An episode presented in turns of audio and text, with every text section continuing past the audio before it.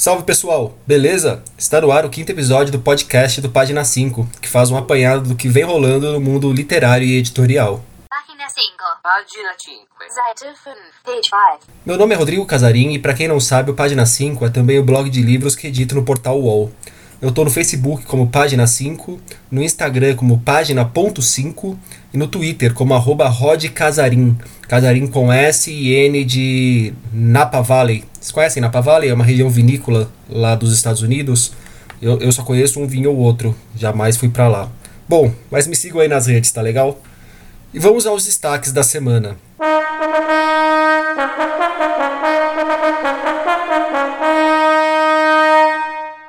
A estreia do espetáculo Mormaço da poeta Mel Duarte. A chegada ao Brasil da Storytel. Os 50 anos de A Mão Esquerda da Escuridão, clássico da gigante Ursula K. Le Guin. E ainda uma dica de arroba para vocês seguirem e uma Nobel e um punk paulistano nos lançamentos.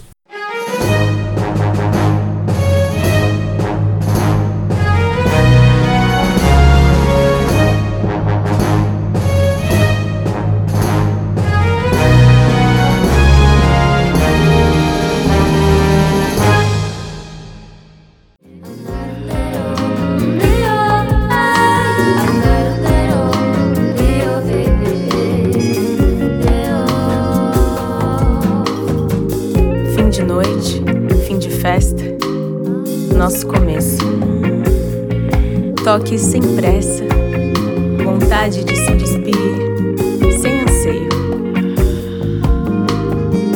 Dançar sem ritmo certo, passo a passo seus movimentos eu aprendo. Suor escorre do rosto, suas mãos alcançam meus dedos, eu me rendo.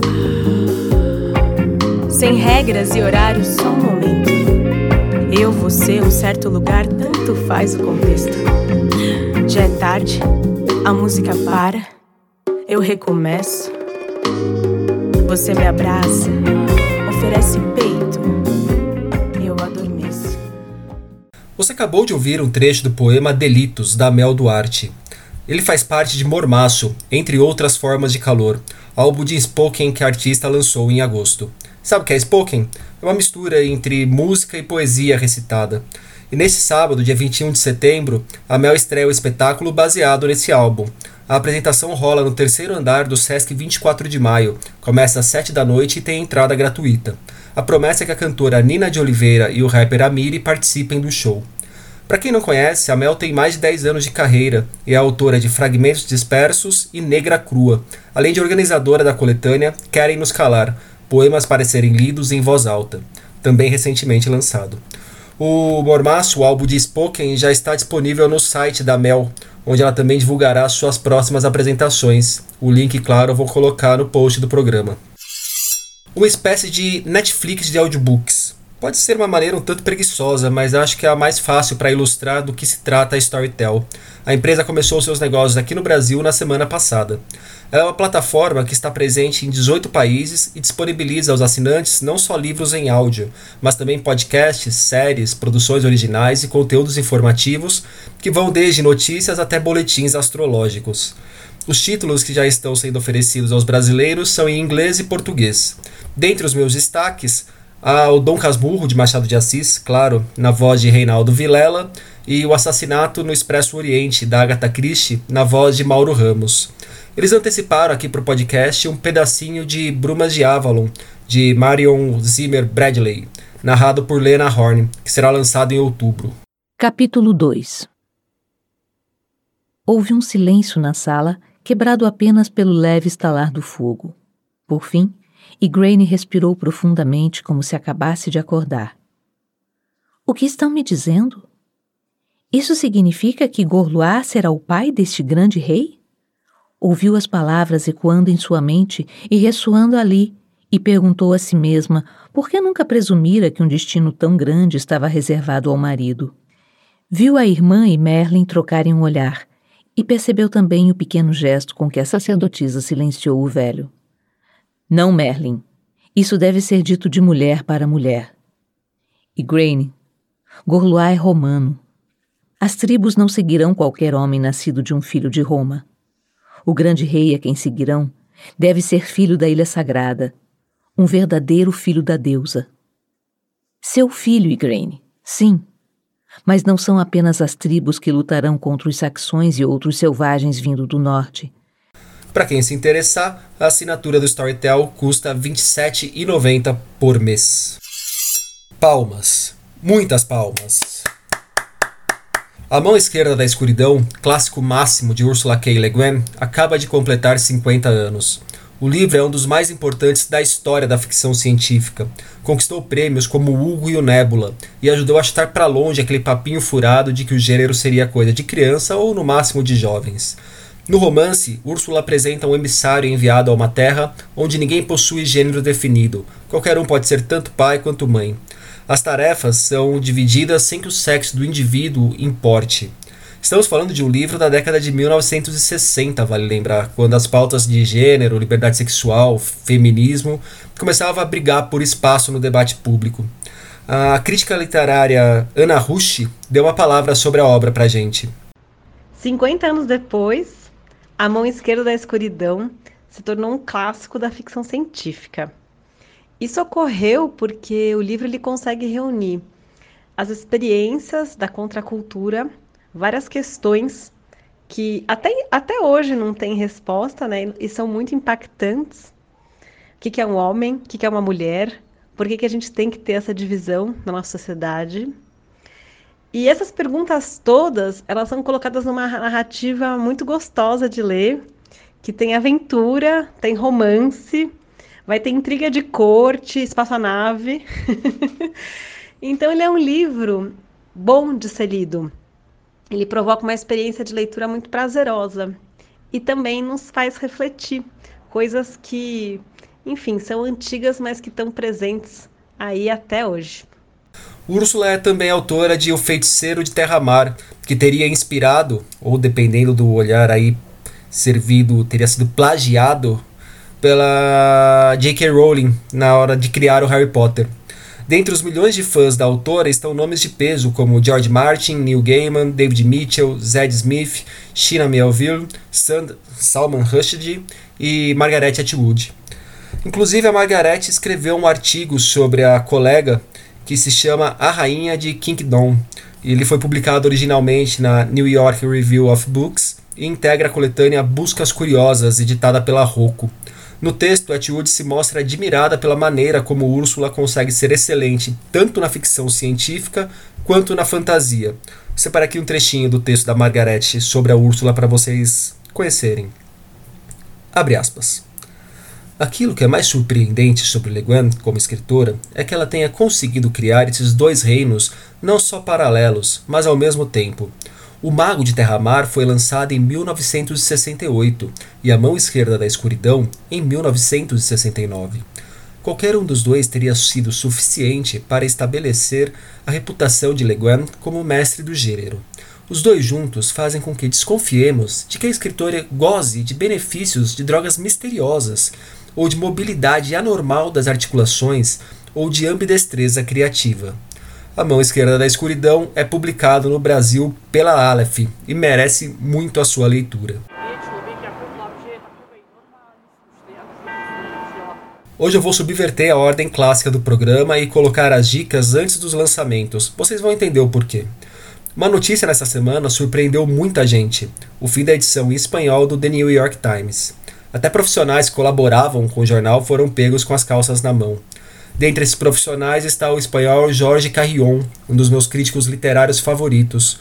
Conheci o Jorge ao ler o Livrarias, que saiu aqui no Brasil pela Bazar do Tempo, e desde então acompanho o trabalho do cara. Ele viaja o mundo conhecendo e caçando histórias sobre livrarias. Até escreveu um manifesto que ficou bastante famoso, virou livro, com motivos para que os leitores boicotem a Amazon. Em um dos últimos textos para o New York Times, o Jorge comentou justamente sobre os 50 anos de A Mão Esquerda da Escuridão. Ele apontou a obra como sendo seminal na história da ficção especulativa e a primeira do gênero a se tornar um clássico irrefutável. Então, minha dica de hoje se divide em três frentes. Leiam livrarias, leiam o artigo do Carrion sobre o Úrsula e sigam o cara no Twitter para acompanhar os próximos trabalhos dele.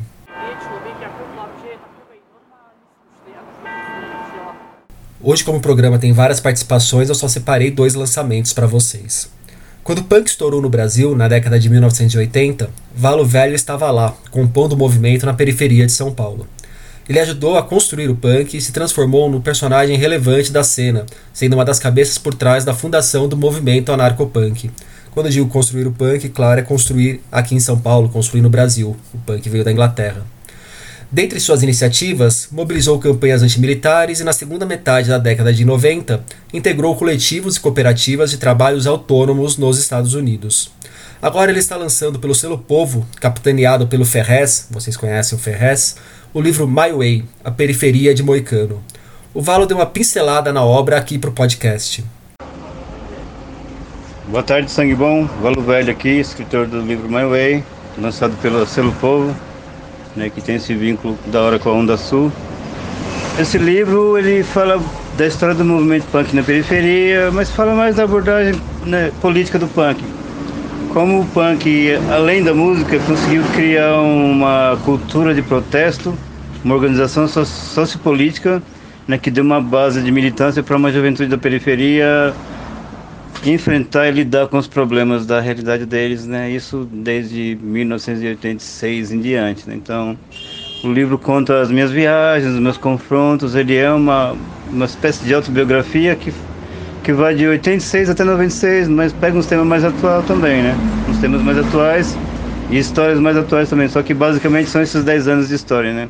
A gente conta sobre a treta com os nazistas na periferia, sobre a união com os movimentos negros, movimento de mulher, com o pessoal LGBT, S, etc. Então é um livro que vai contar tudo que eu fiz durante esse período, as minhas lutas políticas, as minhas viagens, algumas coisas meio né, romance de esquerda, vamos dizer assim.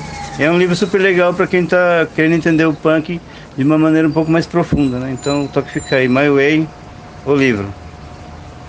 Valo Velho carrega em seu nome artístico o nome do lugar onde vive, na zona sul de São Paulo. Por lá ele atua com ONGs e projetos sociais. O livro está disponível no site da loja Unda Sul, cujo link estará no post do programa para vocês. No post foi ótimo, né? Desculpa, no post. E a editora Moinhos lançou A Cidade do Vento, de Grazia Deleda, a única mulher italiana a ganhar o Nobel de Literatura.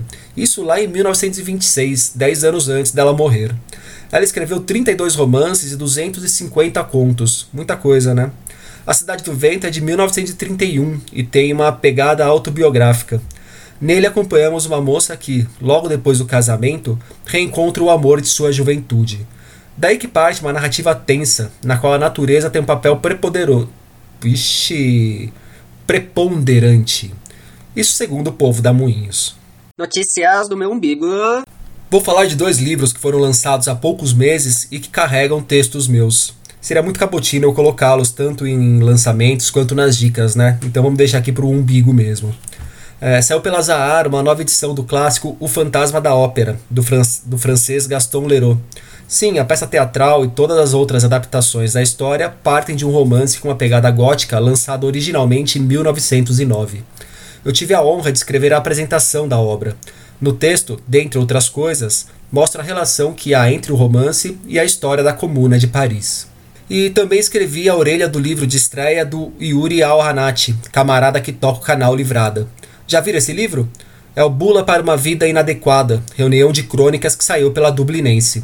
Meu destaque vai para as crônicas de viagem do Yuri, que vive perambulando por lugares que normalmente passam longe dos roteiros turísticos. Aliás, me ajudem a convencê-lo a lançar um livro só com as histórias desses rolês. Por favor, essas histórias são muito boas. E nessa semana, no página 5, nós tivemos Comentário de O Santo, um dos mais de 100 livros do argentino César Aira. Foi o último que saiu aqui no Brasil um comparativo entre Reinações de Narizinho, de Monteiro Lobato, e a adaptação da obra feita por Pedro Bandeira, que acaba de chegar às livrarias. Um spoiler: o Pedro deu um pé na bunda do seu xará, o Pedrinho da história. E uma matéria sobre a peculiar figura de Jorge Constantinos, a partir de A História da Tatuagem no Brasil, livro da historiadora Silvana Gerra.